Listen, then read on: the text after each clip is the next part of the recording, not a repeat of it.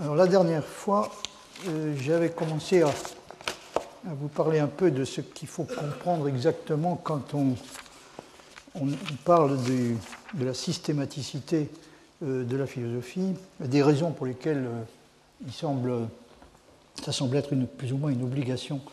pour la philosophie de se présenter sous la forme du système. Et j'avais commencé aussi à vous donner une petite idée J'y reviendrai bien entendu longuement par la suite, du genre de réponse que Villemin apporte à cette question, euh, qui est assez bien résumée dans, une formule sur laquelle euh, j'aurai à revenir longuement, euh, qui est la formule selon laquelle la, philosophie est une ontologie soumise à la logique. Ça donne à la fois une idée de, la réponse à donner à la question de savoir de quoi parle exactement la philosophie, euh, et euh, à la question de savoir, et la question au problème du type d'organisation euh, auquel elle obéit. Donc la philosophie serait, d'après Villemin, quelque chose comme une ontologie présentée sur le modèle de, la méthode, le modèle imposé par la méthode axiomatique. Alors, j'ai aussi évoqué une question qui semble liée assez directement à celle-là, celle de la systématicité de la philosophie, c'est la question des relations qui doivent exister au juste entre la philosophie et les sciences.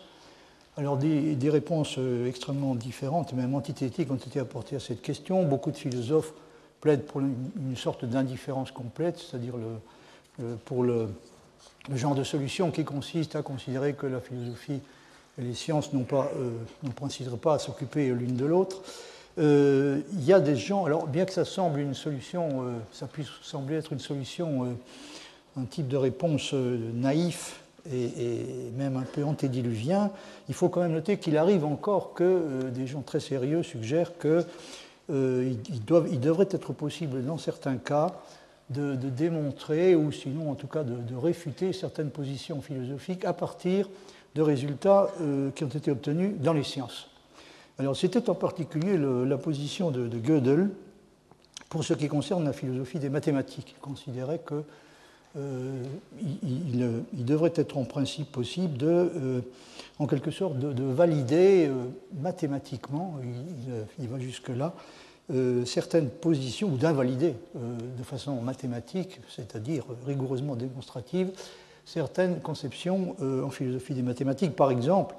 dans la fameuse conférence Gibbs qu'il a donnée en 1951, il il s'étend assez longuement sur euh, ses positions platoniciennes en philosophie des mathématiques. Et il prend soin de préciser qu'il s'agit bien de platonisme au sens strict, hein, que son platonisme n'est absolument pas une façon de parler. Il dit par exemple ceci J'ai à dessein parlé de deux mondes séparés, le monde des choses et celui des concepts. Donc, vous voyez que d'après lui, il y a une séparation stricte entre le monde mathématique et euh, le monde physique. J'ai parlé à dessein de deux mondes séparés, le monde des choses et celui des concepts, parce que je ne crois pas que le réalisme aristotélicien, selon lequel les concepts sont des parties ou des aspects des choses, soit tenable. Donc vous voyez, il dit très clairement que le genre de réalisme qu'il défend est un réalisme platonicien et non un réalisme aristotélicien. Et euh, à la fin de cette conférence, qui constitue probablement l'exposé le plus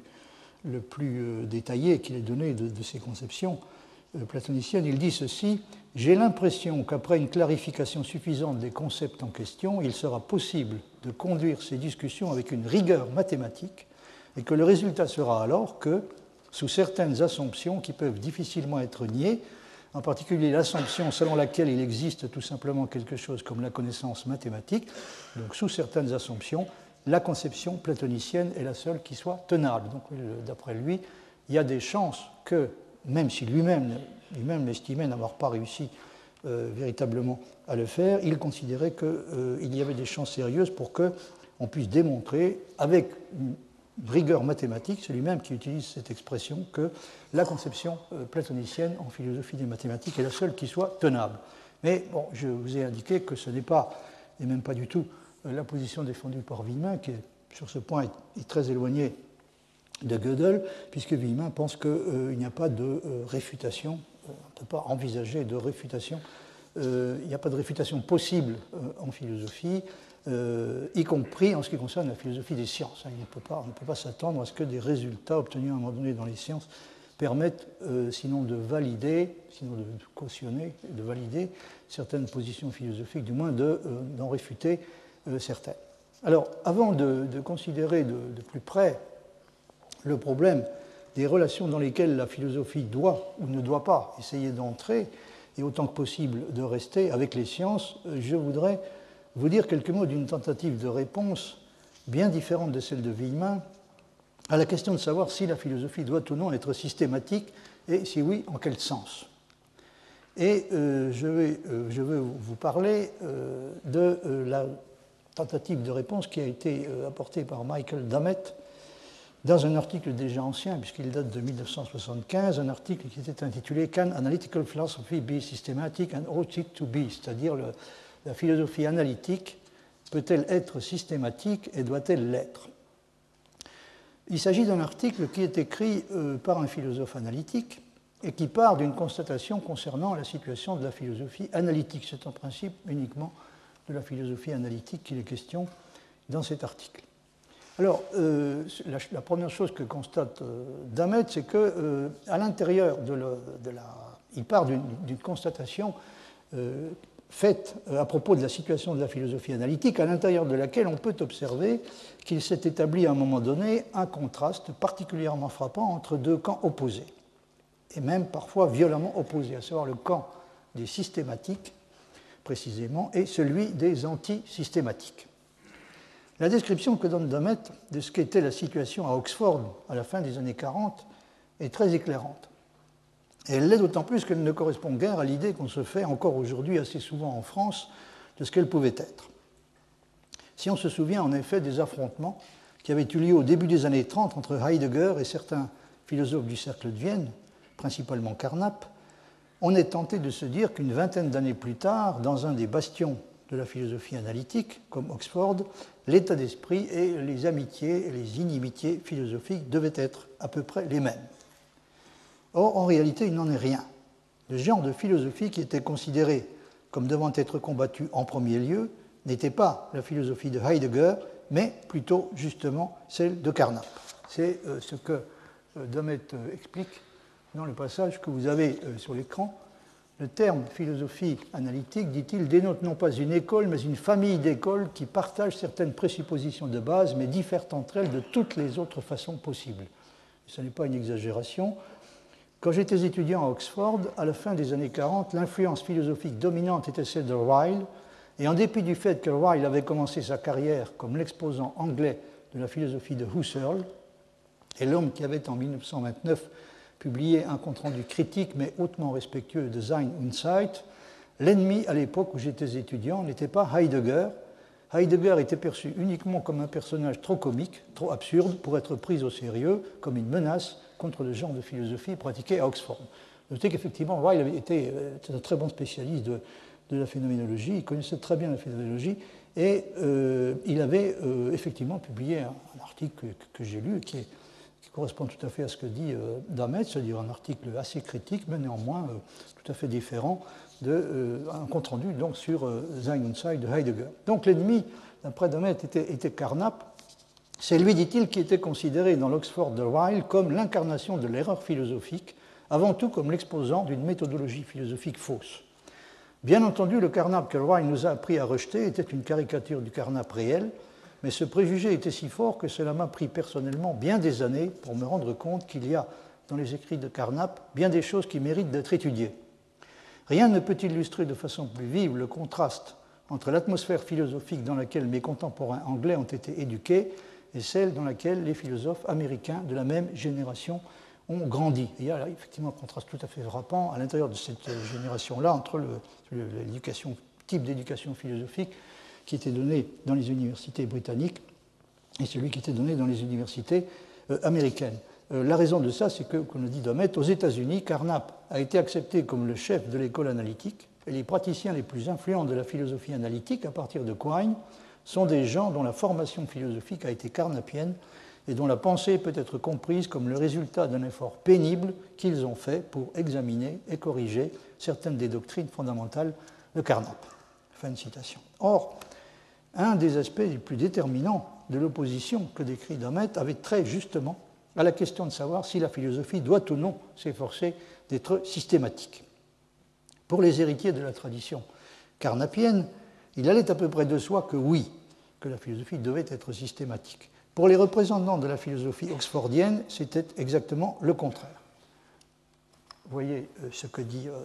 Damet sur ce point. Il serait ridicule d'adresser la question la philosophie analytique peut-elle être systématique à l'auteur de Der Logische Aufbau der Welt, donc euh, à Carnap. Et bien que peu de philosophes américains aient suivi leur mentor au point de produire des œuvres rivales de celle-là, comme la Structure of Appearance de Goodman, donc la structure de l'apparence de Nelson Goodman est un des rares livres qui se situe euh, directement dans la continuité de euh, Der Logische Aufbau der Welt. Donc bien que, comme le constate Domet, peu de philosophes américains cherchaient directement à imiter euh, Carnap sur ce point, la plupart, dit-il, sont unanimes à considérer la philosophie avec Quine comme au moins apparentée aux sciences de la nature, comme faisant partie de la même entreprise générale qu'elle. Dans les cercles philosophiques anglais dominés par le deuxième Wittgenstein ou par Austin, en revanche, la réponse donnée à cette question était un non retentissant. Pour eux, l'essai d'être systématique en philosophie était l'erreur primordiale, fondée sur une façon complètement mauvaise de concevoir le caractère de la discipline. Là, vous voyez apparaître tout à fait explicitement le lien entre les deux questions. La philosophie doit-elle être systématique et la philosophie doit-elle ou non entretenir une relation euh, importante, une relation et même essentielle avec les sciences. Ceux qui pensaient que la philosophie ne doit en, à aucun prix essayer d'être systématique pensaient cela en grande partie parce qu'ils étaient persuadés que la philosophie ne doit en aucune façon essayer de ressembler à une science. Et ils avaient été convaincus de cela essentiellement à cause de l'influence de Wittgenstein. Déjà dans le Tractatus, Wittgenstein avait soutenu que la philosophie n'est pas et ne peut pas être une science. Et c'est un point sur lequel il n'a jamais varié par la suite. Il y a selon lui une différence qui n'est pas simplement de degré, mais de nature entre la philosophie et les sciences. Et cela signifie en particulier que la philosophie, à la différence de la science, ne cherche pas à découvrir et à établir des vérités. C'est le point sur lequel euh, insiste euh, Damet. Ici, dit-il, le mot science est utilisé de la façon la plus générale pour embrasser toute discipline, l'histoire de l'art par exemple, dont le but est de parvenir à établir des vérités. D'après Wittgenstein, à la fois dans sa phase initiale et dans sa phase ultérieure, ce n'est pas l'objet de la philosophie. Donc l'objet de la philosophie n'est pas d'établir des vérités, ce qui présente l'avantage non négligeable de donner une explication euh, des raisons pour lesquelles les philosophes n'ont jamais réussi à se mettre d'accord sur une vérité quelconque. C'est tout à fait normal si, euh, précisément, il n'y a pas de euh, vérité à découvrir en philosophie, si l'objet de la philosophie n'est pas de découvrir des vérités. La chimie, explique Damet, vise à découvrir des vérités chimiques et l'histoire à découvrir des vérités historiques. Le résultat de la philosophie, quand il constitue un succès, ne consiste pas dans un certain nombre de propositions dont la vérité n'était pas connue auparavant. la philosophie ne découvre pas de vérité nouvelle. La philosophie s'occupe non pas d'établir des vérités d'une espèce très générale, pas même des vérités auxquelles on peut arriver par le raisonnement seul, mais de rectifier certaines espèces d'incompréhensions, les incompréhensions que nous avons de nos propres concepts, et cela veut dire notre incompréhension de notre propre langage, puisque posséder un concept veut dire maîtriser un certain fragment de langage. Donc oui, on ne pourrait, pas résoudre le problème en disant par exemple que la philosophie euh, s'efforce de démontrer des, vérités, mais des vérités d'une catégorie spéciale, en l'occurrence des vérités euh, a priori. Euh, l'idée défendue par, par Wittgenstein et, ceux qui acceptent de le suivre sur ce point, donc, est que la philosophie ne s'occupe pas d'établir des vérités d'une espèce quelconque. Alors, comme vous avez pu le, voir dans, ce, passage de Domet, le mot science est pris effectivement dans un sens très étendu, puisque dire que la philosophie ne peut pas être systématique revient essentiellement à dire qu'elle ne doit pas essayer de se présenter comme une science. Et la raison essentielle pour laquelle elle ne peut pas être une science est qu'elle n'a pas à se préoccuper de la recherche de vérité d'une espèce particulière. Or, on pourrait être tenté de considérer qu'il y a des disciplines qui, même si elles cherchent bel et bien à aboutir à des vérités d'une espèce ou d'une autre, ne méritent cependant pas pour autant réellement d'être considérées comme scientifiques au sens propre du terme. Cela signifie que le divorce entre la philosophie et les sciences est, du point de vue que nous sommes en train de considérer, véritablement de l'espèce la plus radicale qui soit, puisque c'est un divorce entre la philosophie d'une part et toutes les disciplines d'autre part qui, de quelque façon que ce soit, cherchent et dans certains cas réussissent à établir des vérités de nature quelconque. Donc on sent ou non à les appeler scientifiques. Dire que la philosophie ne doit pas être systématique est donc une affirmation qui, dans cette perspective, semble liée de façon plus ou moins directe à l'idée que la notion de vérité, si elle occupe une place essentielle dans les sciences, n'a en revanche pas de place réelle en philosophie. Or, comme j'ai eu l'occasion de vous l'expliquer, une des présuppositions les plus centrales d'un philosophe comme Villemin est au contraire que la philosophie est en quelque sorte, par essence, une entreprise systématique, et même hautement systématique, non pas parce qu'elle a un rapport essentiel avec la possibilité de parvenir à des vérités susceptibles d'être reconnues par tous les philosophes, ou en tout cas par la plupart d'entre eux, mais au contraire, si l'on peut dire, elle, est, elle doit être une entreprise systématique, en dépit du fait que la pluralité inévitable et probablement indépassable des systèmes philosophiques rend extrêmement problématique, pour ne pas dire impossible, l'application de la notion de vérité à la philosophie. À la fin de son article, cependant, Damet suggère qu'il y a deux sens différents auxquels on peut parler de systématicité dans le cas d'une recherche philosophique. Une recherche de cette sorte est systématique au premier sens si elle est supposée aboutir à la construction d'une théorie articulée, du genre de celles qui ont été proposées par les philosophes qui ont construit les grands systèmes du passé. Et elle est systématique au deuxième sens si elle procède conformément à des méthodes de recherche admises par tout le monde et si ces résultats sont entérinés ou récusés en fonction de critères communément admis. En principe, ces deux sens du mot systématique sont indépendants l'un de l'autre. La plupart des sciences de la nature sont systématiques dans les deux sens. Mais l'histoire, par exemple, constate Damet, n'est systématique qu'au deuxième sens. Elle a des méthodes de recherche communément admises et des critères reconnus pour tester les résultats de la recherche, mais elle ne conduit pas, ou en tout cas ne conduit que très rarement, à la constitution explicite d'une théorie articulée. La philosophie, au contraire, a été généralement systématique au premier sens, c'est-à-dire du point de vue théorique, mais non au deuxième, c'est-à-dire du point de vue méthodologique. Les deux choses ne sont d'ailleurs pas sans rapport l'une avec l'autre. L'absence de critères reconnus permettant de tester directement les propositions philosophiques contribue naturellement à renforcer l'idée qu'une philosophie ne peut se présenter que sous la forme d'une prise de position ou d'une option qui doit être jugée en fonction de son inspiration fondamentale et de sa cohérence globale, et non de ses résultats particuliers. C'est-à-dire que ça conduit assez naturellement à l'idée qu'il est de l'essence de la philosophie de devoir se présenter sous la forme du système. Cela laisse apparemment ouvertes quatre possibilités de réponse à la question sur laquelle nous sommes en train de nous interroger. Premièrement, on peut estimer que la philosophie ne doit être systématique dans aucun des deux sens que Damet distingue, ni au sens théorique, ni au sens méthodologique. Deuxièmement, on peut estimer qu'elle doit être systématique dans le premier sens,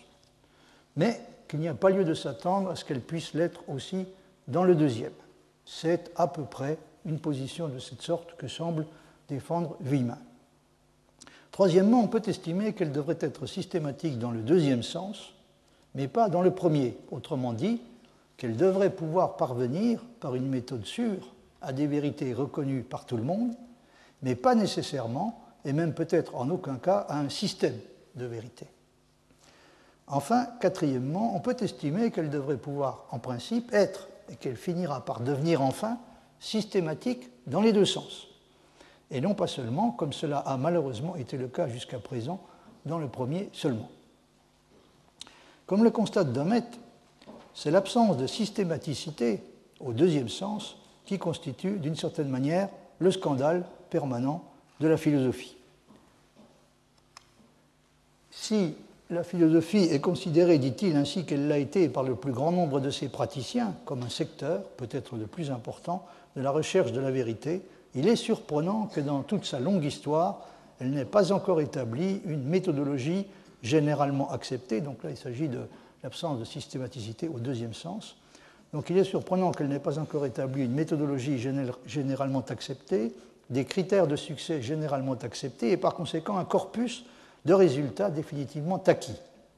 Nous nous attendrions à ce qu'une activité quelconque qui a pour but l'établissement de vérité soit systématique au deuxième sens, précisément parce qu'il est de l'essence du concept de vérité que la vérité soit une caractéristique objective des propositions auxquelles elle est attachée, partout où des critères communément acceptés pour la correction d'une proposition semblent faire défaut, nous avons naturellement le soupçon que cette proposition ne peut être envisagée à bon droit comme simplement capable de posséder la propriété d'être vraie. Ce que Domet fait remarquer, euh, c'est que euh, là où manquent totalement des critères qui permettent de déterminer dans quel cas une proposition est vraie, il est difficile de parler de vérité. Si, on doit admettre qu'il n'existe pas de méthode reconnue ni de critères communément acceptés qui permettent de décider à propos d'une proposition philosophique euh, donnée, si elle est vraie ou non, alors il devient du même coup extrêmement difficile, pour ne pas dire impossible, de continuer à parler de vérité dans le cas de la philosophie. Alors Demet euh, fait partie de ceux qui estiment qu'il est possible aujourd'hui de mettre fin au scandale qu'il décrit, c'est-à-dire l'absence pour la philosophie de systématicité au deuxième sens. La philosophie peut, d'après lui, désormais être systématique aux deux sens du mot. Cette conviction s'appuie essentiellement sur les trois constatations euh, suivantes. Premièrement,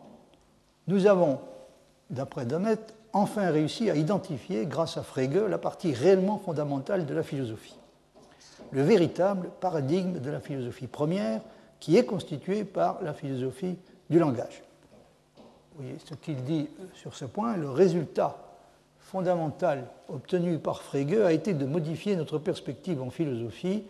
de remplacer l'épistémologie comme point de départ, l'épistémologie veut dire ici quelque chose plutôt comme théorie de la connaissance, donc ce, point de départ supposé euh, de la philosophie a été remplacé à partir de Frege par ce que Frege appelait la logique. Ce que Frege appelait la logique incluait, mais seulement comme une partie propre, ce que tout le monde, en dehors de lui, avant et après, a appelé la logique, mais cela englobait précisément, en plus de ça, cela englobait en plus de cela ce qu'on appelle maintenant la philosophie du langage. Nous pouvons caractériser la philosophie analytique comme étant la philosophie qui se situe dans la ligne faisant sienne l'idée que la philosophie du langage est le fondement du reste de la discipline. Alors c'est une définition euh, fameuse que Domet a proposée pour euh, caractériser la philosophie analytique qui a été abondamment discutée. En tout cas, il considère pour sa part que on devrait appeler euh, philosophie analytique donc le type de philosophie qui a adopté l'idée frégéenne que la philosophie du langage est le fondement de, du reste de la discipline. Alors ça, c'est la première chose à constater. La deuxième chose, c'est que le traitement adéquat des problèmes de philosophie du langage requiert la construction d'une théorie articulée. Et euh, le troisième point euh, important, c'est que nous sommes aujourd'hui, selon Domet, en mesure d'entreprendre la construction d'une théorie de ce genre. Et nous avons atteint dans nos recherches un stade auquel il est possible de procéder selon des méthodes généralement admises et d'apprécier les résultats en fonction de critères d'évaluation généralement acceptés. Par conséquent, il est devenu possible, d'après Domaine, de euh, résoudre le problème consistant à essayer de rendre euh, la philosophie euh, systématique, non pas seulement au premier sens, comme elle l'a presque toujours été, mais également au deuxième sens. Vous voyez ce qu'il dit sur ce point. Je pense que la correction d'un spécimen quelconque d'analyse effectuée dans une autre partie de la philosophie ne peut être déterminée entièrement avant que nous sachions avec une certitude raisonnable quelle est la forme que doit prendre une théorie correcte de la signification pour notre langage. Donc, à partir de, de Frege, d'après lui, la théorie de la signification, euh, une théorie construite selon des principes qui ont été euh, pour la première fois mis au jour par Frege, donc une théorie de la signification de type systématique, euh, est devenue possible et elle est indispensable pour conduire à la résolution de euh, problèmes philosophiques dans une autre partie, des problèmes philosophiques qui se posent dans une autre partie quelconque de la philosophie. Je soutiens, dit-il, que nous avons maintenant atteint une position où la recherche d'une théorie de la signification de ce genre peut prendre un caractère authentiquement scientifique. Cela signifie en particulier qu'elle peut être menée d'une manière telle qu'effectivement des disputes ne cesseront pas de se produire, mais qu'elles pourront être résolues à la satisfaction de tout le monde et, par-dessus tout, que nous pouvons espérer amener la recherche en un laps de temps fini à une conclusion heureuse. Donc vous voyez qu'il pense que l'état de guerre, que grâce à la, théorie de la signification, et à la, révolution frégéenne qui, a, mis la théorie de la signification au fondement de la philosophie, on devrait pouvoir remplacer euh, l'état de guerre en philosophie par euh, un état de paix. Euh, admet bien entendu qu'il n'est pas possible de se prononcer aujourd'hui sur la question de savoir si, une fois que nous nous serons mis d'accord sur la théorie de la signification adéquate, les autres parties de la philosophie pourront acquérir un caractère pareillement scientifique ou continueront à être traités de la façon plus ou moins hasardeuse qui a prévalu jusqu'ici. En d'autres termes, nous ne savons pas si ni par quels moyens la scientificité pourra se transmettre progressivement de l'infrastructure, c'est-à-dire la théorie de la, signification, à la superstructure. Mais le point important, d'après lui, est que euh, la scientificité ait pu être instaurée de façon irréversible au fondement de tout l'édifice philosophique. Si on songe à tous les grands philosophes qui ont prétendu dans le passé faire emprunter définitivement à la philosophie ce que Kant appelle la voie sûre de la science, on ne sera pas surpris de euh, le voir, je veux dire de voir euh, admettre franchement que son diagnostic et son pronostic sont tout aussi risqués et problématiques que ceux qui ont été jusqu'ici régulièrement démentis et même quelquefois ridiculisés par l'histoire. Donc, ne fais pas euh, trop d'illusions sur ce point. Vous voyez, euh, ce qu'il dit à ce propos. Je sais qu'il est raisonnable d'accueillir toutes les affirmations de ce genre avec scepticisme, puisqu'elles ont été formulées bien des fois auparavant dans l'histoire de la philosophie, précisément parce que le scandale causé par l'absence de méthodologie systématique dans la philosophie a persisté pendant si longtemps, les philosophes ont été constamment préoccupés de remédier à cette absence et victimes de l'illusion répétée qu'ils avaient réussi à le faire. Husserl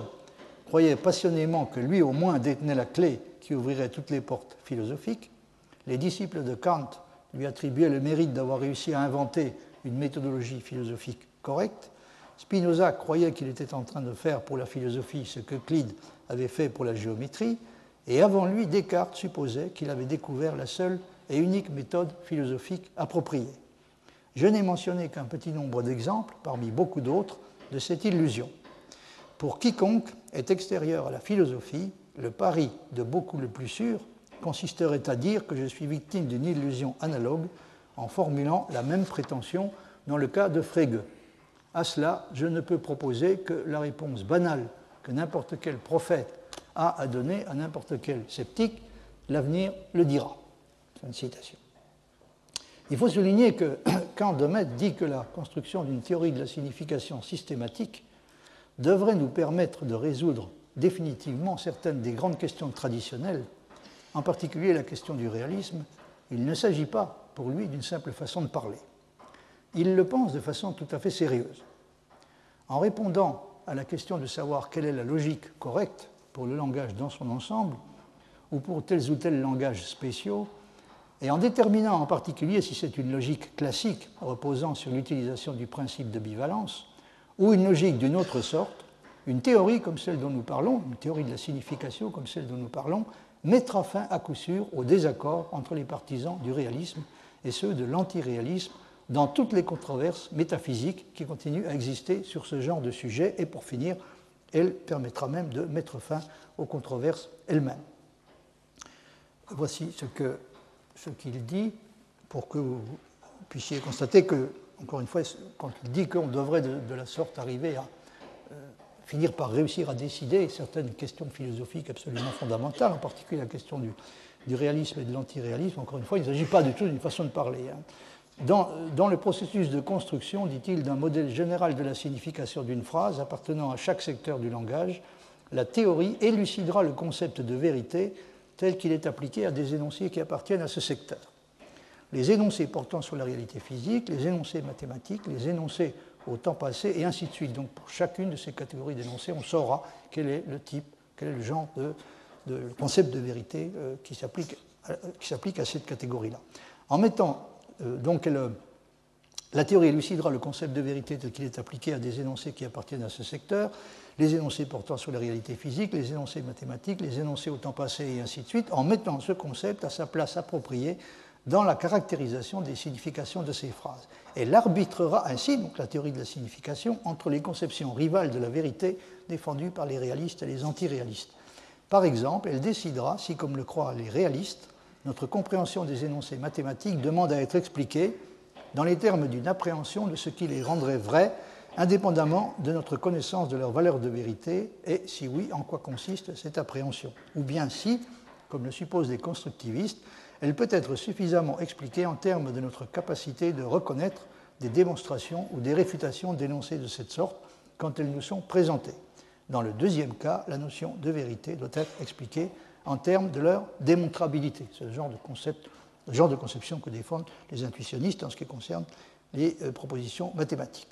Cela euh, résoudra par conséquent, dit Demet, la controverse portant sur la question de savoir si une interprétation réaliste est tenable ou si elle doit être rejeté. Demet admet tout à fait que la réponse n'est pas forcément la même pour toutes les catégories de propositions. Par exemple, il pourrait y avoir des raisons d'être réaliste en physique, anti-réaliste en mathématiques, etc. Mais en tout cas, il pense que grâce à la, théorie de la signification, telle qu'elle se présente dorénavant, à la suite de, la révolution effectuée par Frege, euh, la philosophie devrait être en mesure de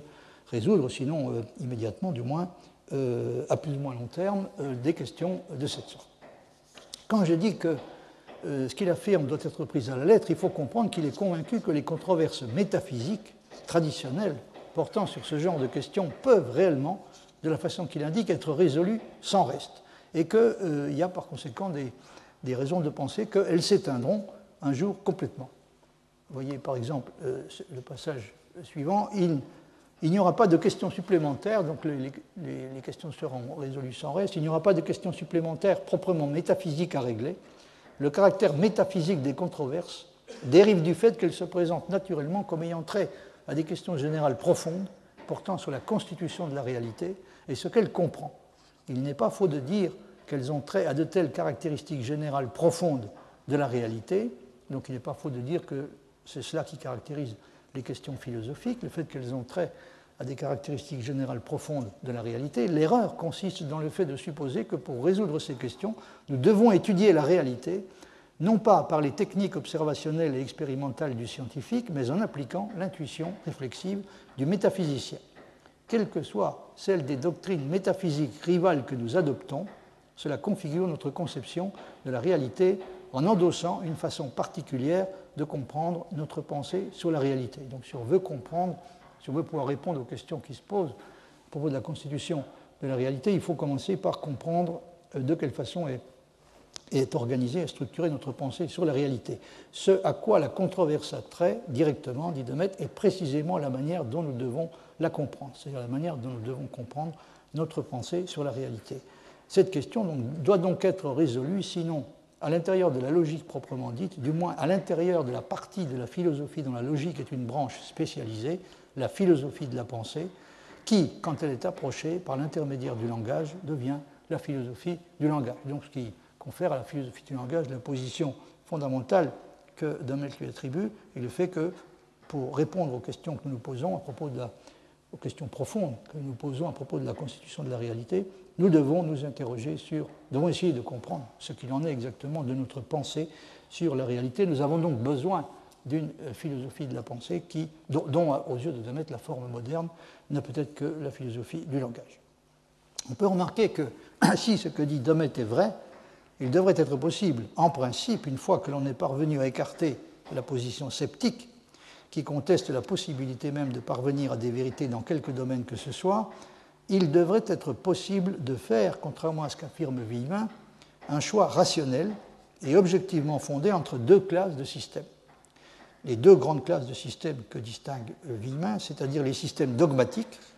qui sont construits sur l'adhésion à une conception réaliste de la vérité, et les systèmes intuitionnistes, qui optent au contraire pour une notion de vérité anti-réaliste.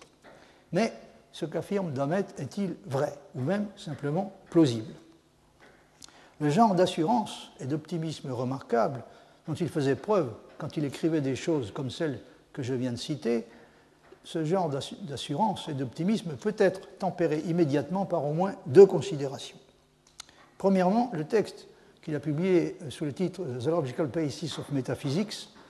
est celui des William James Lectures qu'il a été invité à donner en 1976 à l'université de Harvard. Et il s'agit d'un texte qui n'a été publié que bien des années après. Dans la préface que l'auteur a rédigée en 1989 pour cette publication, euh, il écrit ceci qui est très révélateur. Quand j'ai eu fini les leçons, donc il s'agit des, William James Lectures, quand j'ai eu fini les leçons, j'ai ressenti une satisfaction profonde d'avoir abouti à ce qui me semblait être des prolégomènes définitifs et de pouvoir maintenant, en fait, effectivement, il s'agissait un peu de quelque chose comme les prolégomènes à toute philosophie future qui pourra se présenter euh, comme science. Donc,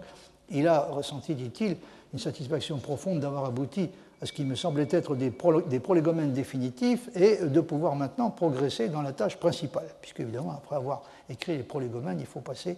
euh, à la réalisation. Naturellement, ajoute-t-il en les relisant, ces leçons, 13 ans plus tard, cette satisfaction a diminué quelque peu. Je suis plus conscient de la diversité de l'opinion philosophique,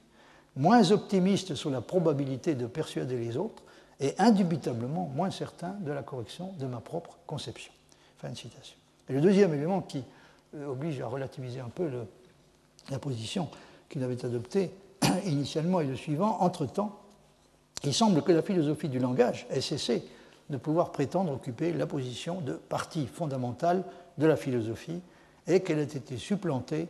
dans ce rôle et dans cette position aux yeux d'un bon nombre de gens par la philosophie de l'esprit. Si on continue à adhérer au projet de la construction d'une philosophie systématique au centre d'Amet, on peut par conséquent estimer qu'il y a désormais des raisons sérieuses de penser que c'est sur une base autre que celle à laquelle il songeait, à savoir sur la base de la philosophie de l'esprit, que devrait théoriquement de, être entreprise aujourd'hui la reconstruction de l'édifice philosophique dans son ensemble. Mais il ne va pas de soi qu'il puisse exister une théorie systématique de l'esprit dans un sens comparable à celui auquel Damet pensait qu'il peut exister, qu'il existe en fait une théorie systématique de la signification. Quoi qu'il en soit, on peut aussi bien sûr choisir d'aller beaucoup plus loin que cela dans la critique et soutenir que la perspective de la construction d'une théorie systématique au sens de Damet, ou dans quelque autre sens que ce soit, doit à présent être considérée comme dépassée et abandonnée sans regret. Pardon, j'ai dit une théorie systématique, je voulais parler de la construction d'une philosophie systématique. Il peut y avoir des raisons, euh, et il peut y avoir plus, plus de raisons que jamais de penser qu'une euh, telle idée ou un tel rêve, celui de la construction d'une philosophie systématique dans son sens,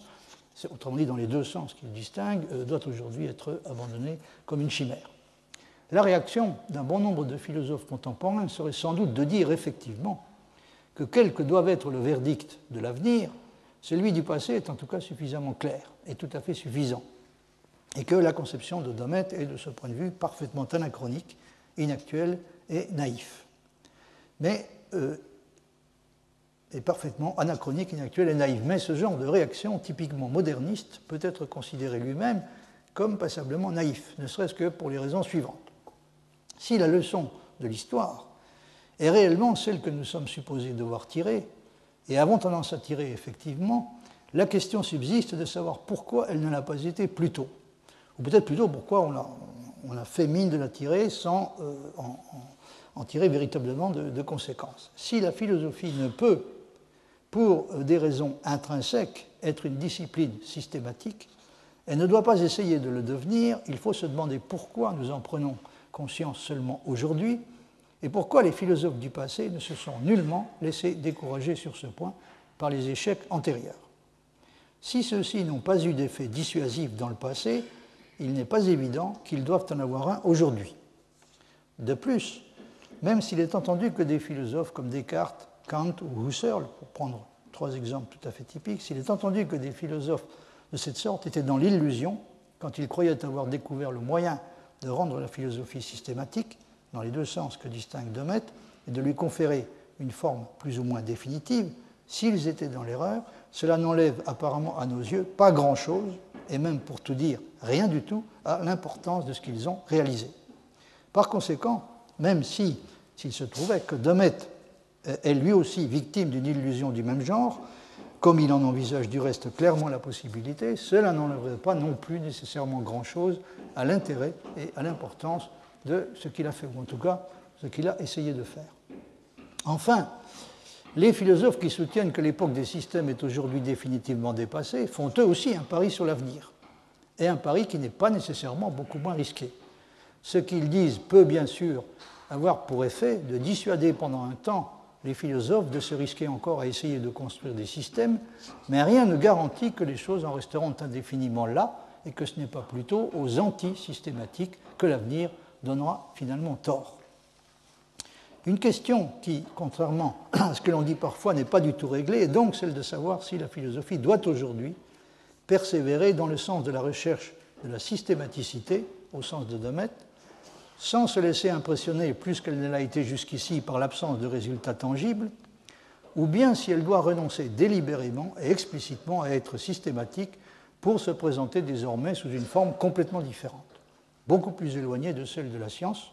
et plus proche par exemple de celle de la littérature ou de la poésie.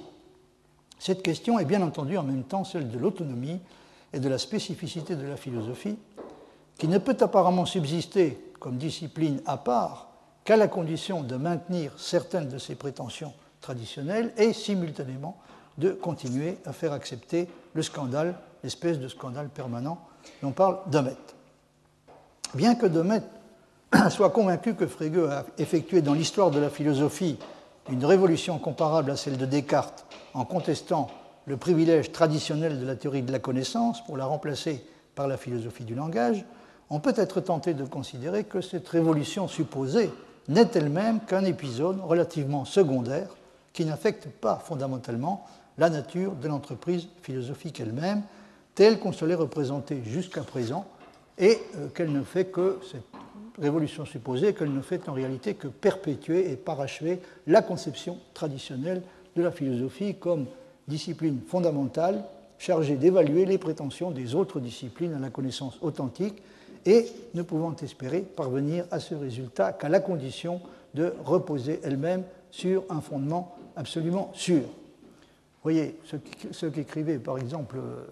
Richard Rorty dans son livre déjà euh, relativement ancien, La philosophie et le miroir de la nature, euh, ce qu'il dit est une illustration tout à fait typique de ce que je viens euh, d'expliquer. Tel que je le vois, dit-il, le genre de philosophie qui provient de Russell et de Frege et comme la phénoménologie husserlienne classique, simplement un essai de plus pour mettre la philosophie dans la position que Kant voulait qu'elle occupe, celle qui permet de juger les autres secteurs de la culture sur la base de la connaissance spéciale qu'elle a de leur fondement. Ce que vous appelez donc la perspective fondationnelle. La philosophie analytique, dit Rosti, est une variante de plus de la philosophie kantienne.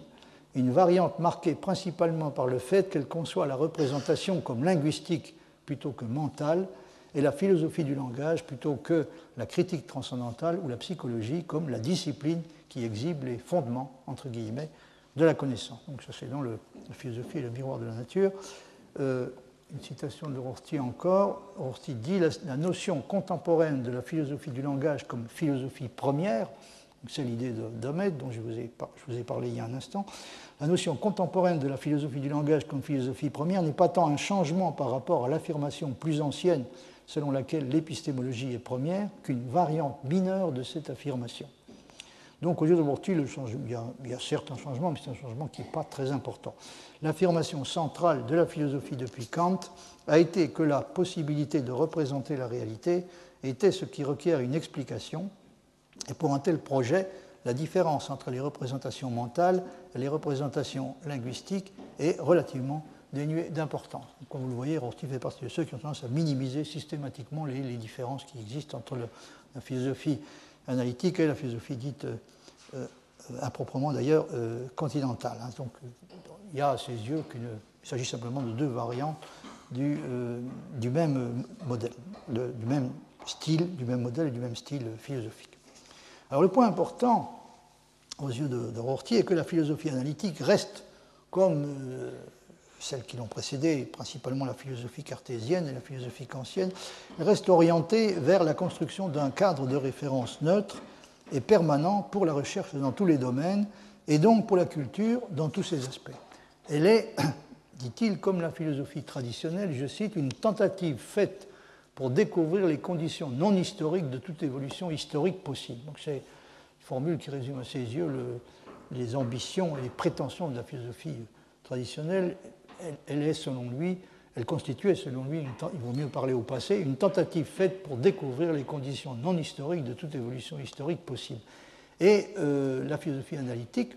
euh, sur ce point, n'a pas euh, modifié fondamentalement la situation. Et là, en effet, aux yeux de, de le défaut de ne pas se résoudre à considérer la philosophie comme un simple secteur particulier de la culture, qui ne jouit d'aucune priorité intrinsèque par rapport aux autres, et qui doit les traiter comme des partenaires de plein droit dans un dialogue qui se poursuit indéfiniment, et non comme des prétendants dont elle est chargée d'examiner les titres en vertu d'une sorte de compétence juridictionnelle spéciale. Que la conception de Matienne de la philosophie soit effectivement d'un type tout à fait traditionnel, à cet égard, on se rend compte aisément si on la compare par exemple à celle de Wittgenstein. Inversement, si on pense comme Damet que l'avenir de la philosophie passe par la construction d'une théorie systématique de la signification, sur la base de laquelle pourront être reconstruites progressivement toutes les autres parties de la philosophie, il est naturel de supposer que c'est au contraire la philosophie de Wittgenstein qui a combattu vigoureusement l'idée d'une théorie de la signification de cette sorte et semble l'avoir considérée soit comme intrinsèquement impossible, soit comme étant de toute façon sans utilité réelle pour la philosophie, il est naturel euh, de considérer que c'est au contraire la philosophie de Wittgenstein qui risque d'être à présent dépassée. Et c'est au fond ce que suggère plus ou moins euh, Demet quand il dit ceci. Il reste qu'alors que nous pouvons extraire de son œuvre, il s'agit de Wittgenstein, des conditions que toute théorie de la signification réussie doit satisfaire et des avertissements contre le fait de construire une théorie de cette sorte selon certaines lignes, il ne nous fournit pas une esquisse quelconque de ce à quoi ressemblerait une théorie de la signification correcte, une stratégie ou une ébauche de stratégie quelconque pour en construire une. Donc la déficience, le défaut, la déficience philosophique fondamentale, dans le cas de Wittgenstein, c'est qu'il n'a pas fourni la moindre indication euh, concernant la façon de résoudre ce qui, aux yeux de Demet, constitue le problème crucial, hein, c'est-à-dire euh, quelle est la forme que doit prendre une théorie de la signification systématique pour euh, le langage. C'est pourquoi je dis, ajoute-t-il, que aussi fondamentalement importante qu'elle puisse être, l'œuvre de Wittgenstein ne nous procure pas un fondement, et là évidemment apparaît le mot fondement, euh, elle ne nous procure pas un fondement pour le travail futur dans la philosophie du langage ou dans la philosophie en général. J'ai déjà donné mes raisons de supposer qu'une théorie de la signification systématique doit être possible, et même si elle devait s'avérer à la fin ne pas être possible, nous n'avons certainement pas, à l'heure qu'il est, de vision adéquate de ce qui la rend impossible. Et apprendrons par conséquent beaucoup de choses qui sont de la plus grande valeur si nous continuons pour le moment dans notre entreprise de construction d'une théorie de cette sorte. Donc, nous n'avons pas de démonstration d'impossibilité concernant la construction d'une théorie de la signification systématique. Et dans ces conditions, donc, il, faut, euh, il y a toutes les raisons de continuer avec l'espoir de réussir à apprendre beaucoup de choses, même si la réponse finale à la question de savoir si une théorie de cette espèce peut ou non être construite, même si la réponse finale devait se révéler être négative. Comme euh, vous pouvez le voir, Domet ne semble pas du tout sortir de la perspective fondationnelle la plus classique, qu'il propose simplement d'actualiser et de renouveler, notamment grâce à l'apport révolutionnaire de philosophes comme Frege. Il résulte de cela que pour tous les philosophes qui ont adopté le point de vue et le mode de raisonnement qui est caractéristique des courants philosophiques qu'on a l'habitude d'appeler déconstructionnistes, post-métaphysiques, post-analytiques ou post-modernes, et qui se font une idée bien différente de la sienne, je veux dire de celle de Damet, euh, de ce que peut être l'avenir de la philosophie, ou de ce à quoi nous devons, en tout cas, nous efforcer de le faire ressembler, euh, cet avenir. Ce n'est pas du côté auquel songe Damet qu'il faut chercher l'actualité et la nouveauté, mais bien plutôt euh, du côté de philosophes comme Wittgenstein. Pour les philosophes comme Rorty, la philosophie analytique, qui tire selon Domet son origine de la révolution qui est supposée avoir été effectuée par Frege,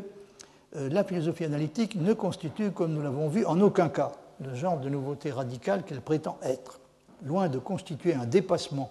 du point de vue et de l'âge métaphysique, elle en constitue au contraire une survivance caractéristique et même peut-être la dernière survivance encore active et influente. Rorty va jusque-là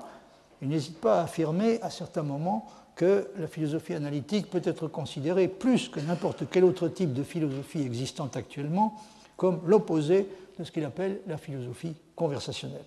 Et de ce point de vue, elle, euh, dit-il, je cite, semble être le dernier sursaut de la tradition ontothéologique. Le dernier sursaut de la,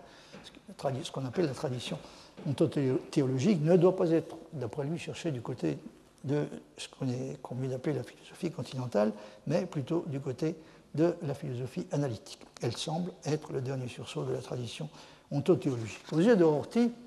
euh, Wittgenstein est avec euh, Heidegger et Dewey l'un des artisans essentiels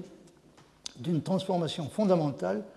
qui euh, est en train de s'effectuer dans notre façon de concevoir la philosophie et par rapport à laquelle la philosophie analytique représente une conception et un stade qui sont historiquement tout aussi datés et dépassés que ceux de la phénoménologie husserlienne.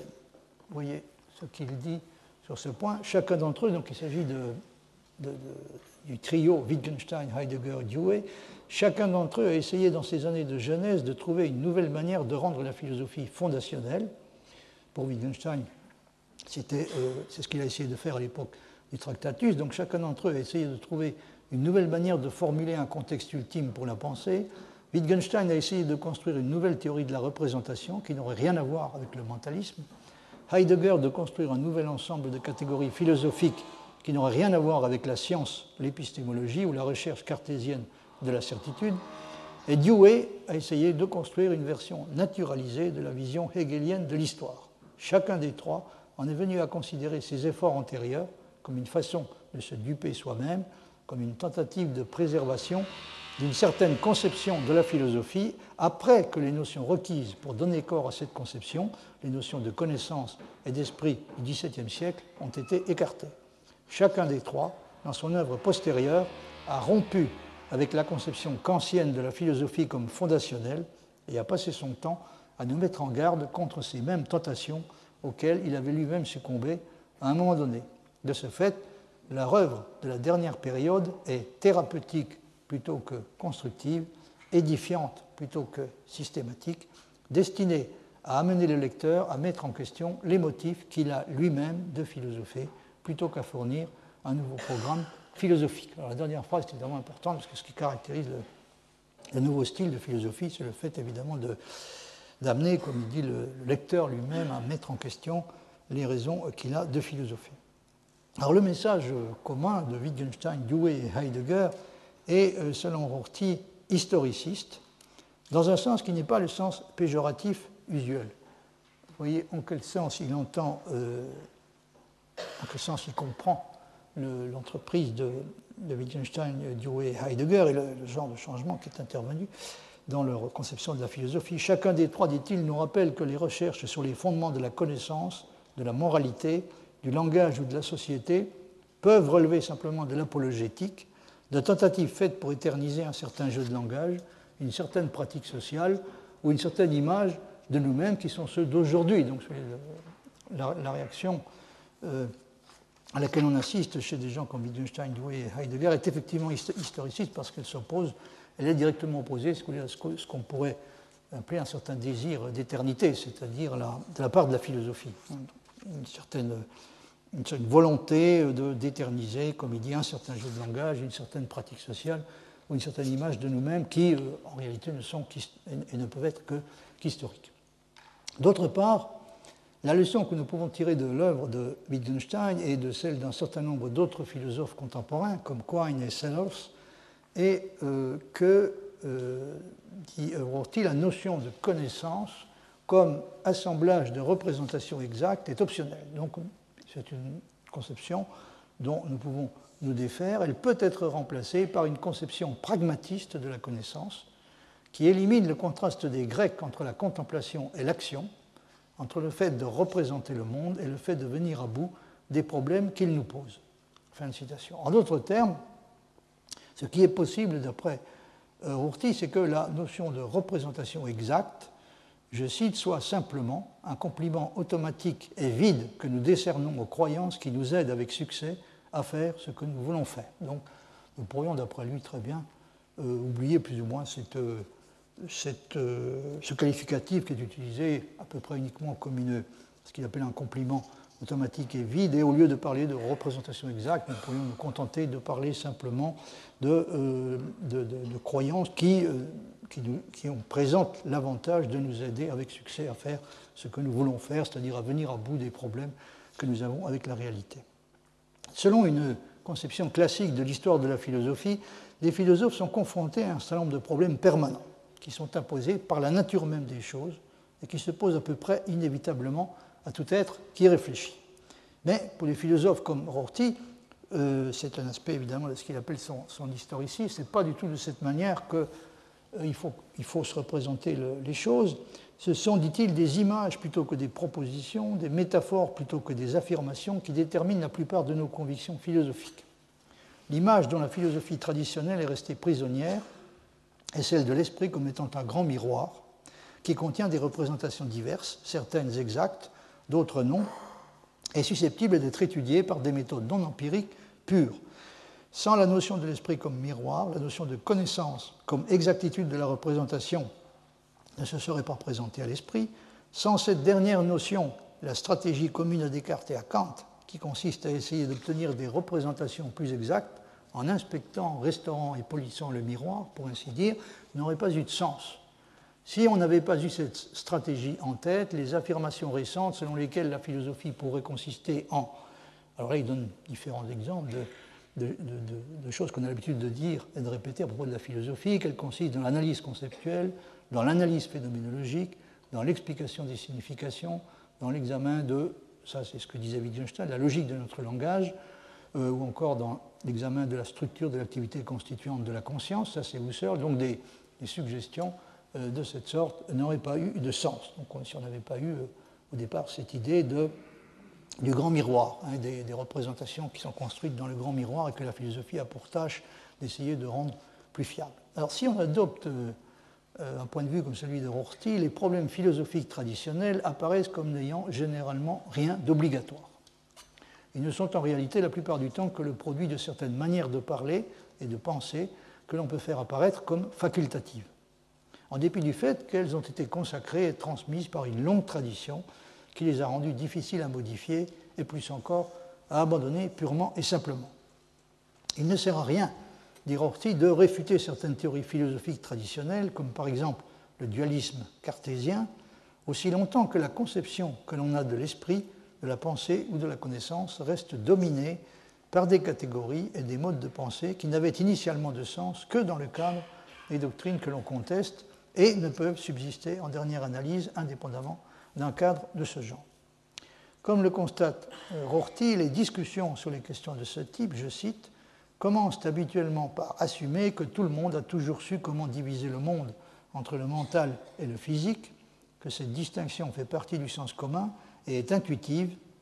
même si celle qui est faite entre deux espèces de matériaux, entre guillemets, le matériel et l'immatériel, même si cette distinction-là est philosophique et déconcertante. La distinction entre physique et le mental l'air, elle, d'être intuitive et immédiate. Or, qu'une distinction de ce genre, tout comme celle de l'intérieur et de l'extérieur, n'est rien d'intuitif et d'immédiat, et puisse être en réalité le résultat d'une invention philosophique relativement récente, c'est une chose qui semble particulièrement difficile à admettre pour le philosophe contemporain qui continue à la considérer plus ou moins comme allant de soi. Une critique beaucoup plus radicale que les tentatives usuelles de réfutation philosophique est donc indispensable pour faire apparaître la distinction elle-même comme un produit culturel qui n'a rien de nécessaire en soi et dont la genèse peut être retracée. Ce genre de critique relève de ce que Rorty appelle, en utilisant une expression qui est devenue depuis un bon moment déjà à la mode, la déconstruction d'une tradition de pensée. Donc nous avons besoin, d'après lui, d'une euh, révolution de type beaucoup plus radical que le genre de révolution que Rorty euh, attribue à Frege. Comme j'ai déjà parlé longuement de ce genre de problème dans d'autres occasions, je ne vais pas m'apesantir ici sur la question de savoir si la conception que Rorty a de la nature de la philosophie est réellement aussi wittgensteinienne qu'il le croit. Si je me suis référé à lui, c'est surtout à cause de l'usage qu'il fait pour sa part du terme systématique, qui est, vous avez dû vous en rendre compte, encore différent de ceux que nous avons rencontrés jusqu'à présent. Les philosophes systématiques sont, dans son usage du mot, ceux qui continuent à penser et à argumenter dans le cadre d'un langage accepté, et ils s'opposent aux philosophes que l'on peut appeler édifiants, qui proposent d'essayer plutôt de changer plus ou moins radicalement de langage. Donc il y a chez Ortiz cette opposition fondamentale entre, euh, d'une part, les philosophes qu'il appelle systématiques et d'autre part, les philosophes qu'il appelle édifiants. Alors, le mot euh, édification est utilisé pour caractériser, je cite, ce projet de découvrir des manières de parler nouvelles, meilleures, plus intéressantes, plus fécondes. Donc, le, but, c'est d'arriver à euh, mettre en question les, manières de, parler qui sont en général en même temps des manières de penser euh, traditionnelles. Donc, il s'agit de les mettre en question et d'essayer de, découvrir des manières, des façons de s'exprimer meilleures, plus intéressantes, plus fécondes. Vous voyez, par exemple, euh, le, passage suivant, la tentative de nous édifier nous-mêmes ou d'autres peut consister en l'activité herméneutique qui consiste à établir des connexions entre notre propre culture et une culture exotique ou une période historique, ou entre notre propre discipline et une autre discipline qui donne l'impression de poursuivre au début incommensurable, dans un vocabulaire incommensurable. Donc il s'agit essentiellement d'une tentative de dépaysement. Il faut essayer de se déshabituer des façons de parler euh, qui sont naturelles, mais elles sont, ne sont naturelles que parce qu'elles sont le produit d'une longue histoire, et donc euh, on a tendance à oublier précisément qu'elles sont le produit, euh, qu'elles peuvent être le produit d'une certaine culture et d'une certaine histoire. Mais euh, la philosophie donc, peut consister, au lieu, de cela, en l'activité poétique qui consiste à concevoir de nouveaux objectifs, de nouveaux mots, de nouvelles disciplines de ce genre, suivis de ce qui constitue en quelque sorte l'inverse de l'herméneutique, l'essai de réinterprétation des contextes familiers qui nous entourent dans les termes non familiers de nos inventions nouvelles. Dans les deux cas, l'activité est, en dépit de la relation étymologique qui existe entre les deux mots, édificatrice sans être constructive. Il s'agit d'édifier, mais pas au sens de construire. Tout au moins si, dit-il, constructive signifie le type de coopération dans la réalisation de programmes de recherche qui a lieu dans le discours normal. Car le discours édificateur est supposé être anormal, il est supposé nous faire sortir de notre identité ancienne par le pouvoir de l'étrange, nous aider à devenir des êtres nouveaux. Donc voilà une idée de ce que euh, Rorty entend par philosophie édifiante par opposition à la philosophie systématique. Une des caractéristiques du discours édificateur, par opposition, si l'on peut dire, au discours constructeur, puisqu'on a vu que le discours qu'il appelle édifiant on peut appeler aussi édificateur, mais euh, à condition de ne pas, euh, ne pas, assimiler édificateur à constructeur. Donc, une des caractéristiques du discours édificateur, par opposition au discours constructeur, est la conviction que la recherche de la vérité objective n'est qu'un projet humain parmi d'autres, une façon parmi d'autres qu'a l'homme de s'instruire et de se transformer. De ce point de vue, bien entendu, il n'y a pas de raison de continuer à considérer comme un scandale réel le fait que la philosophie n'ait pas réussi jusqu'à présent à parvenir à des vérités qui puissent être considérées comme objectives et susceptibles de s'imposer à tous ceux qui consentent à prendre connaissance de leur existence. Et Rorty oppose deux attitudes fondamentalement différentes sur ce point qu'il appelle l'attitude épistémologique et l'attitude herméneutique au sens large. Euh, donc ce sont deux attitudes fondamentalement différentes que les philosophes peuvent décider d'adopter à l'égard du langage, de la culture et de la société. Le point de vue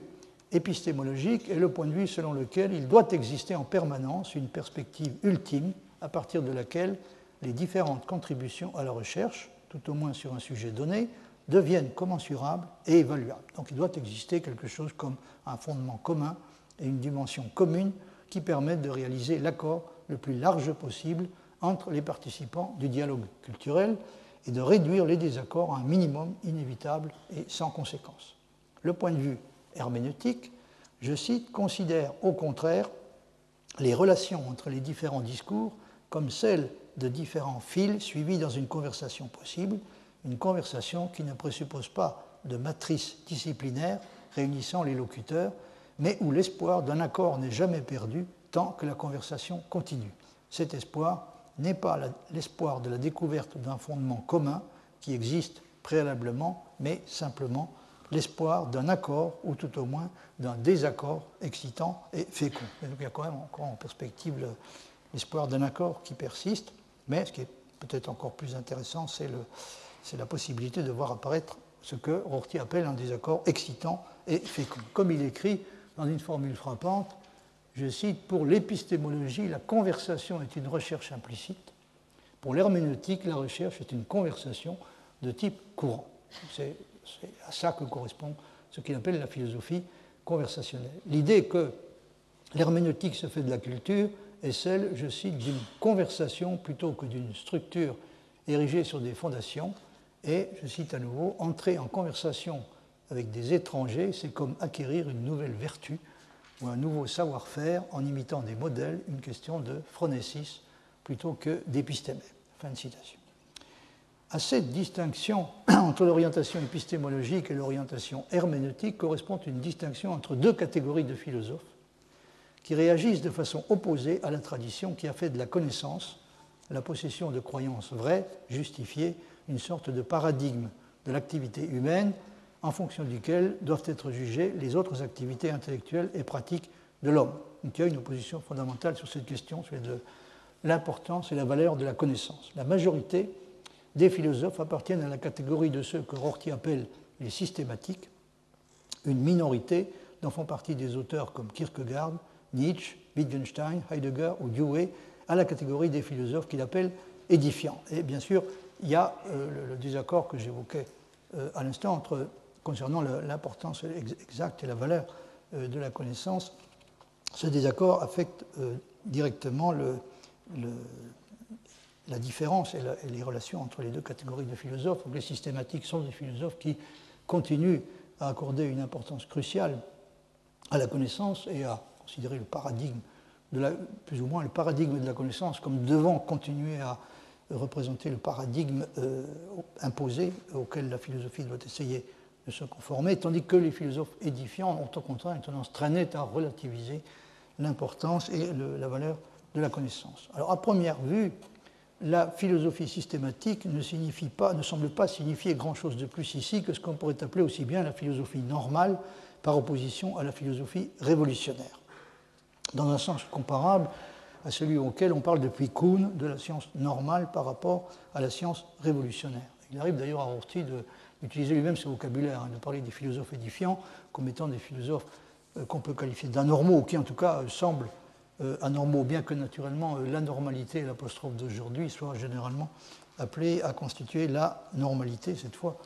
en deux mots, de demain. Mais il faut remarquer qu'il y a tout de même un lien assez étroit et facile à reconnaître entre l'idée de la systématicité que défend Rorty, quand il utilise au fond, quand il utilise l'idée de philosophie systématique plus ou moins au sens de philosophie normale, il y a un lien entre cette idée de la systématicité et l'idée traditionnelle de la systématicité qui est utilisée la plupart du temps. Si le propre de la philosophie, qui peut être qualifié de normal, est d'accepter la perspective classique qui fait de la philosophie la discipline chargée de tester l'exactitude des représentations que la réalité produit dans le grand miroir de l'esprit, et la validité des prétentions à la connaissance et à la vérité de toutes les autres branches de l'activité intellectuelle, on ne voit pas très bien, en effet, comment la philosophie normale pourrait ne pas prendre la forme d'une discipline euh, universelle et hautement systématique au sens usuel du terme, et la philosophie révolutionnaire ou édifiante euh, être au contraire, par essence, anti-systématique. Le point commun de tous les discours édifiants est d'abord, nous dit Rorty, une suspicion fondamentale à l'égard du projet philosophique lui-même, tel qu'il se présente habituellement. Donc, à la base de la philosophie, du, discours de la philosophie édifiante, il y a cette mise en question fondamentale du projet euh, philosophique qui est invité à se reconsidérer euh, de façon radicale. Les philosophes de l'espèce édifiante ne se sentent pas tenus d'adhérer à l'idée que la philosophie s'est faite traditionnellement d'elle-même et d'apporter une contribution qui lui permette de continuer à progresser dans le sens de la réalisation de cette idée. Vous voyez ce que dit Rorty, par exemple, les grands philosophes systématiques sont constructifs et proposent des arguments. Les grands philosophes édifiants sont réactifs et proposent des satires, des parodies, des aphorismes. Ils savent que leur œuvre perd son intérêt lorsque la période contre laquelle ils réagissaient est passée. Ils sont intentionnellement, soulignés, périphériques. Les grands, donc ils ne cherchent pas du tout à occuper quelque chose comme une position centrale dans la philosophie, mais se tiennent au contraire plutôt dans les marges les grands philosophes systématiques, comme les grands savants, construisent pour l'éternité, ou en tout cas c'est ce qu'ils essaient de faire, les grands philosophes édifiants détruisent pour les besoins de leur propre génération. Il, arrive par exemple à Wittgenstein de dire la génération qui suivra ne comprendra pas pourquoi j'ai dû faire tout ce que j'ai fait. Hein, ce qui tendrait à confirmer un peu ce que, dit Rorty, donc les philosophes de l'espèce qu'il appelle édifiante, euh, détruisent pour les besoins de leur propre génération et il se peut que euh, ce travail de destruction ne soit déjà plus compris réellement par la génération suivante. Les philosophes systématiques veulent mettre leur matière sur la voie sûre d'une science, les philosophes édifiants veulent garder l'espace ouvert pour le sens de l'émerveillement que les poètes peuvent quelquefois provoquer, l'émerveillement qu'il y a quelque chose de nouveau sous le soleil, quelque chose qui n'est pas une représentation adéquate de ce qui était déjà là, quelque chose qui, tout au moins pour le moment, ne peut pas être expliqué et peut uniquement être décrit. Ce n'est évidemment pas par hasard que les philosophes édifiants sont appelés de ce nom. Ce sont des philosophes qui cherchent effectivement à nous édifier bien plus qu'à nous convaincre.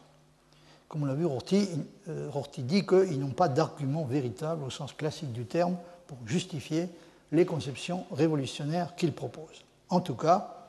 je cite Rorty, il refuse de se présenter comme ayant découvert quelque vérité objective que ce soit concernant par exemple ce qu'est la philosophie. Ça, c'est un point qui est assez important. Euh, ce genre de philosophe, euh, de façon générale, ne prétend pas disposer d'une réponse plus intéressante que, ou plus, plus, pertinente que celles qui ont été apportées jusqu'à présent à la question qu'est-ce que la philosophie? Les philosophes édifiants ne prétendent pas savoir ce qu'est et ce que n'est pas la philosophie. Et ils se méfient particulièrement des auteurs qui prétendent que la philosophie a pris conscience à un moment donné de ce qu'elle est réellement et de la façon dont elle doit s'y prendre pour réussir enfin à résoudre ses problèmes. Un philosophe édifiant, s'il est tout à fait édifiant, ne se lancera pas dans une tentative de réponse à la question caractéristique de l'approche systématique qu'est-ce que la philosophie? Et Rorty refuse de façon systématique de le faire à chaque fois qu'on lui, pose la question de savoir si euh, ce dont il parle comme étant euh, la forme que doit prendre désormais la philosophie, à chaque fois qu'on lui demande si euh, il, est, tout à fait légitime de continuer à parler de philosophie à propos de ce genre d'activité. Répond que c'est une question qui ne l'intéresse en aucune façon. Hein. C'est une, question qui normalement n'intéresse pas le philosophe édifiant. Il, ne se charge pas de répondre à la question qu'est-ce que la philosophie, qui est pour lui au fond une question qu'il faut laisser aux philosophes systématiques. Et comme il ne prétend pas savoir ce qu'est réellement, entre guillemets, la philosophie, il n'accusera pas non plus, comme on le fait si facilement, ceux qui ont une idée de ce qu'est la philosophie tout à fait différente de la sienne, il ne les accusera pas de haïr la philosophie, attendez, la vraie philosophie. On ne devrait pas pouvoir à la fois, si du moins on essaie d'être à peu près cohérent, critiquer radicalement l'idée que la philosophie se fait traditionnellement d'elle-même, de sa dignité particulière, et de l'amour qui lui est dû en principe par tout un chacun, on ne devrait pas pouvoir à la fois critiquer cette idée et opposer cette même idée précise à ceux avec qui on est en désaccord, ce qui est pourtant une chose qui se fait fréquemment. Après avoir dit cela, il reste encore à souligner que Rorty ne suggère malgré tout, et pour de bonnes raisons, en aucune façon que la philosophie pourrait à partir d'un certain moment ne plus comporter que des philosophes édifiants. Vous avez certainement déjà compris pourquoi c'est tout à fait impossible. Euh, il n'est pas question de, suggérer que la philosophie, qui jusqu'à présent avait pris une forme systématique, de façon euh, prédominante, pourrait, euh, qu'on pourrait se voir se généraliser dans la philosophie la forme édifiante. La raison de cela est que les philosophes édifiants ont un besoin essentiel pour exister, qu'il y a des conceptions et des pratiques de la philosophie qui sont de l'espèce systématique. C'est ce qui fait que l'opposition des penseurs systématiques et des penseurs édifiants pourraient après tout donner l'impression de n'exprimer en fin de compte rien de plus que l'idée d'une dialectique nécessaire de la tradition et de l'innovation, dans le langage de Rorty, de la normalité, en deux mots, et de la normalité avec l'apostrophe. Donc une, dialectique nécessaire dans laquelle la prédominance systématique du deuxième élément, c'est-à-dire la normalité euh, et l'apostrophe, dans laquelle donc la prédominance systématique de ce deuxième élément serait en fin de compte tout aussi fatale au progrès que celle de l'autre. Donc les philosophes systématiques ont besoin des philosophes édifiants pour euh, se réveiller de leur sommeil euh, dogmatique, et les philosophes édifiants ont besoin des philosophes euh, systématiques parce qu'il leur faut quelque chose à déconstruire, pour reprendre le, terme utilisé par Rorty. Comme l'admet donc explicitement Rorty lui-même, même le révolutionnaire et le prophète ont dû recevoir initialement une formation en conformité avec la culture et la tradition qu'il rejette. Le discours anormal, dit-il, je cite, est toujours parasitaire par rapport au discours normal. La possibilité de l'herméneutique est toujours parasitaire par rapport à la possibilité et peut-être à la réalité de l'épistémologie. Et l'édification utilise toujours des matériaux fournis par la culture du moment. Essayer de pratiquer le discours anormal de novo sans être capable de reconnaître notre propre anormalité et de la folie au sens le plus littéral et le plus terrible. Adopter l'attitude existentialiste, entre guillemets, à l'égard de l'objectivité et de la rationalité telle qu'on la trouve à la fois chez Sartre, Heidegger et Gadamer, donc adopter cette attitude, l'attitude existentialiste, n'a de sens que si nous le faisons en prenant consciemment nos distances par rapport à une norme bien comprise.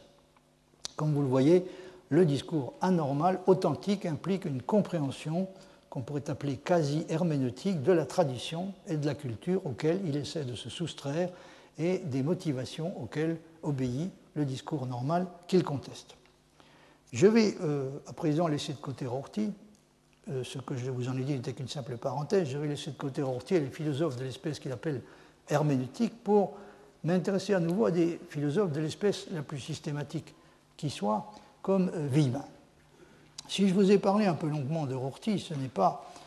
vous vous en doutez, parce que je suis spécialement séduit par ce qu'il propose, mais plutôt parce que les philosophes comme lui soulèvent une question qui, d'une certaine façon, constitue le pendant de celle que l'on ne se pose généralement qu'à propos de la naissance de la philosophie, et non de la façon dont les choses, après avoir commencé comme elles l'ont fait, pourraient évoluer par la suite et éventuellement finir un jour. Donc on se pose, en effet euh, constamment cette question de la naissance de la philosophie, mais on a nettement moins tendance à se poser la question de savoir si la philosophie ne pourrait pas finir un jour et de quelle façon euh, elle pourrait finir. Villemin euh, comme on a eu l'occasion de le voir, insiste sur le fait que la naissance de la philosophie a été un événement éminemment historique et contingent. On peut dire historique, local et contingent. La philosophie aurait très bien pu ne pas naître. Les philosophes comme Rorty considèrent qu'il est essentiel de se souvenir qu'elle pourrait aussi très bien ne pas continuer. En tout cas, ne pas continuer sous la forme qui a semblé jusqu'à présent la définir et qui est généralement considérée comme constitutive de son naissance l'humanité, ou peut-être plus exactement les cultures, dans lesquelles elle a occupé pendant longtemps une place importante et même parfois centrale, pourrait, à partir d'un certain moment, qui est peut-être déjà arrivé, commencer à se désintéresser d'elle et décider d'essayer autre chose de plus réaliste et plus modeste. Euh, ce qui pourrait se passer, par exemple, si vous vous souvenez de, des passages de, de que j'ai cités sur ce point, euh, euh, soutient que la philosophie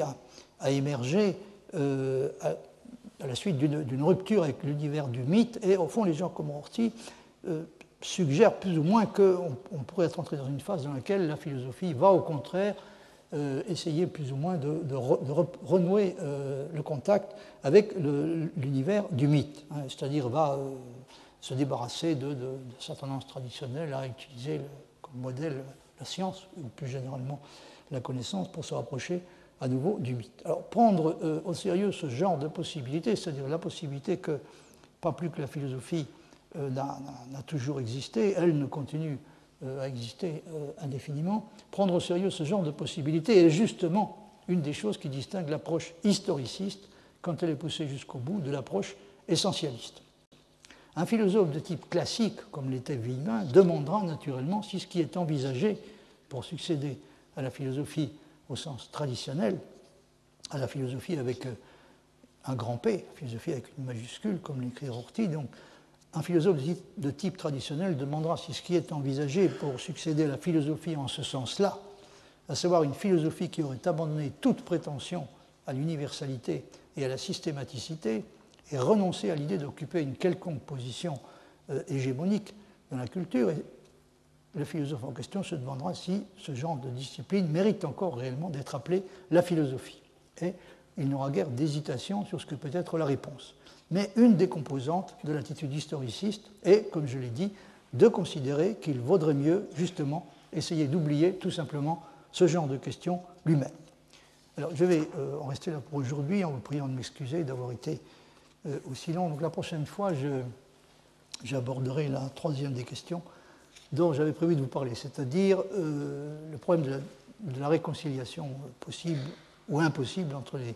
les différentes options philosophiques, euh, je vous parlerai donc de cette question sous, la, sous la, rubrique Misère de l'éclectisme. Est-il possible de réconcilier entre eux les systèmes philosophiques rivaux? Je vous remercie de votre attention.